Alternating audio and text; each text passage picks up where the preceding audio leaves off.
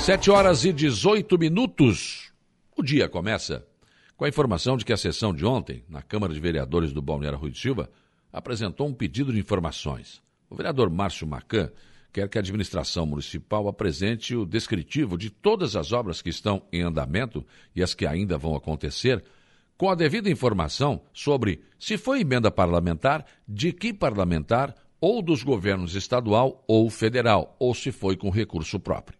O vereador sustenta seu pedido pelo fato de que, segundo ele entende, nem todos os autores de emendas têm sido citados e que a população precisa saber bem claro quem ajuda a realizar obras no município e quem não está ajudando. Isso será importante, inclusive, porque estamos num período eleitoral.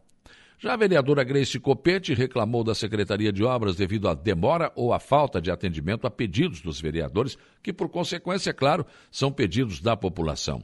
Citou algumas, alguns problemas pontuais que continuam sem solução e pediu ao secretário de Obras Lourenço Contineto soluções.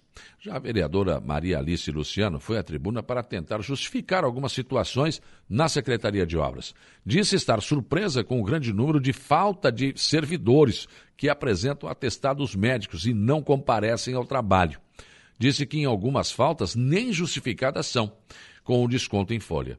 Segundo a vereadora, num só dia, cinco servidores não compareceram ao trabalho na Secretaria de Obras. Abre aspas. Aí fica difícil o secretário reprogramar o que havia programado para realizar naquele dia, fecha aspas, foi o que disse a vereadora Maria Alice.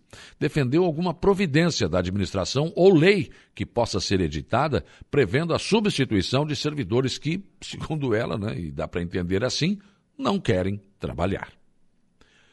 A administração municipal de Ermo apresenta aí novas, novos trabalhos que estão sendo realizados. O prefeito Paulo Della Vecchia, né, é, diz que foram iniciados aí trabalhos de pavimentação com lajotas, uma extensão de 500 metros entre a indústria localizada na rodovia Ermo 140 e a Taquara Sul e Morro dos Soares.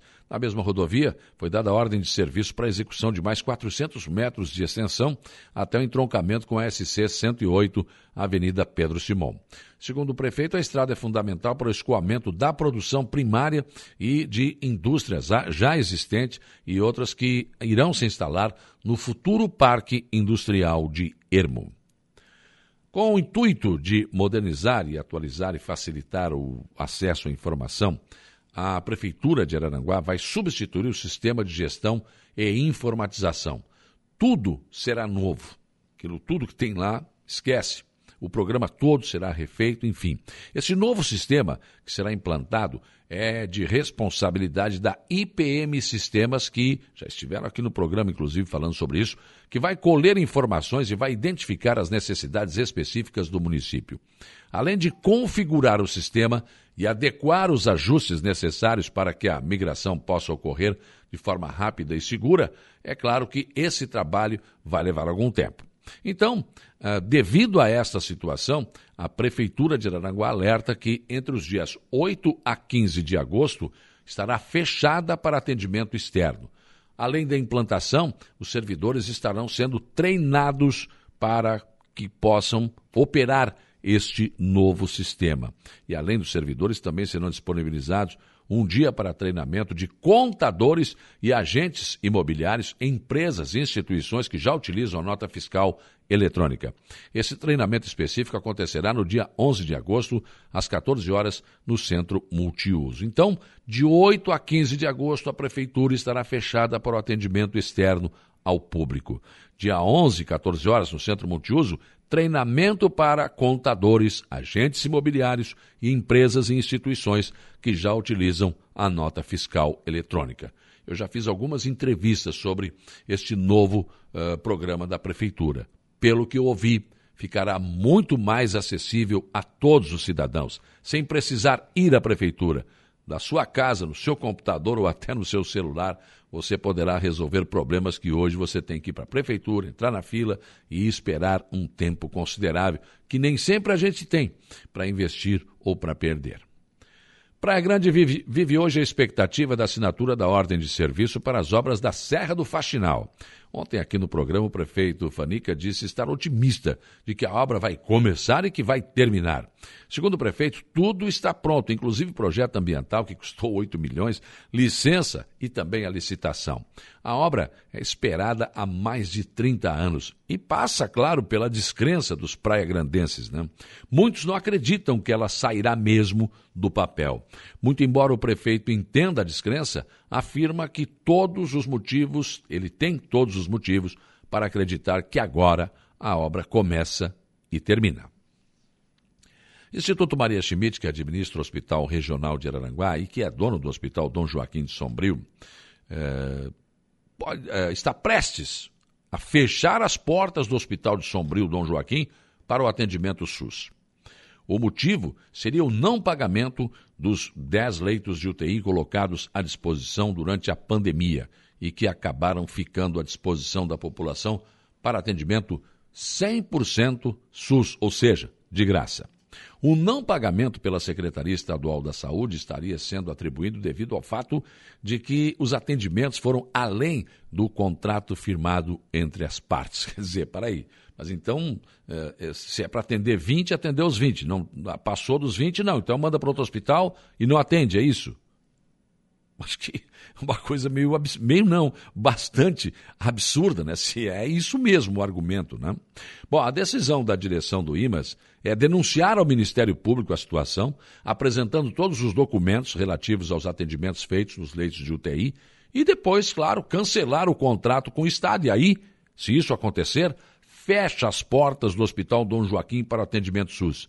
Isso seria um desastre para a saúde da região sul do estado de Santa Catarina. Ou seja, ficaria um hospital eminentemente particular, sem a porta aberta SUS. Mas ante a repercussão da situação, a direção do Dom Joaquim e do IMAS foram chamados na capital do estado hoje para uma conversa na Secretaria de Saúde. Bom senso é o que se pede né, neste momento difícil que vive a saúde de Santa Catarina. A obra da Serra da Rocinha, do lado gaúcho, está prestes a começar, possivelmente hoje, depois de muitas lutas. Né? A luta do lado de cá não é diferente da luta do lado de lá. Né? Segundo José Aguiar, coordenador do grupo da BR-285 Rio Grande do Sul, a obra deve começar hoje. E era para ter começado até ontem, mas alguns problemas aconteceram. Mas a verba já existe e questões ambientais também estão resolvidas. Segundo ele, será feita uma mudança no trajeto que vai exigir pontes que passarão sobre cachoeiras, o que apresentará um belo visual a quem transitar pela rodovia também no lado gaúcho. Na entrevista concedida aqui na Rádio Aranguá, na tarde de ontem, ao programa Dia em Notícias, do apresentado pelo Alaor Alexandre, o Josiel disse que eh, ainda na subida da serra do lado catarinense, né, já temos uma beleza ímpar, né, que somadas às pontes que serão construídas do lado gaúcho, tornará a serra um ponto de atração turísticas por si só. Só subir e descer já será um belo, um excelente passeio que certamente vai atrair muitos turistas. A grande questão é saber se nossa região está entendendo o momento que estamos vivendo com a finalização da Serra da Rocinha e o início da Serra do Faxinal. A partir das duas serras prontas, ligando a Serra Gaúcha ao nosso litoral, nossa vida mudará substancialmente com o movimento de muitos turistas, além do potencial de cargas que descerão pelas duas serras, principalmente, no caso das cargas, pela Serra da Rocinha. Precisamos estar preparados para receber esses turistas. Precisamos de mais equipamentos, mais hotéis, mais restaurantes, mais pousadas, melhores acessos e melhorar os nossos pontos de atrações turísticas. Se não estivermos preparados para isso, se não fizermos os investimentos necessários, virão empresários e pessoas de outros lugares, tomarão o nosso lugar e ficarão com o dinheiro. E a gente vai ficar chupando o dedo. Pensem nisso enquanto lhes desejo um bom dia. Rádio Araranguá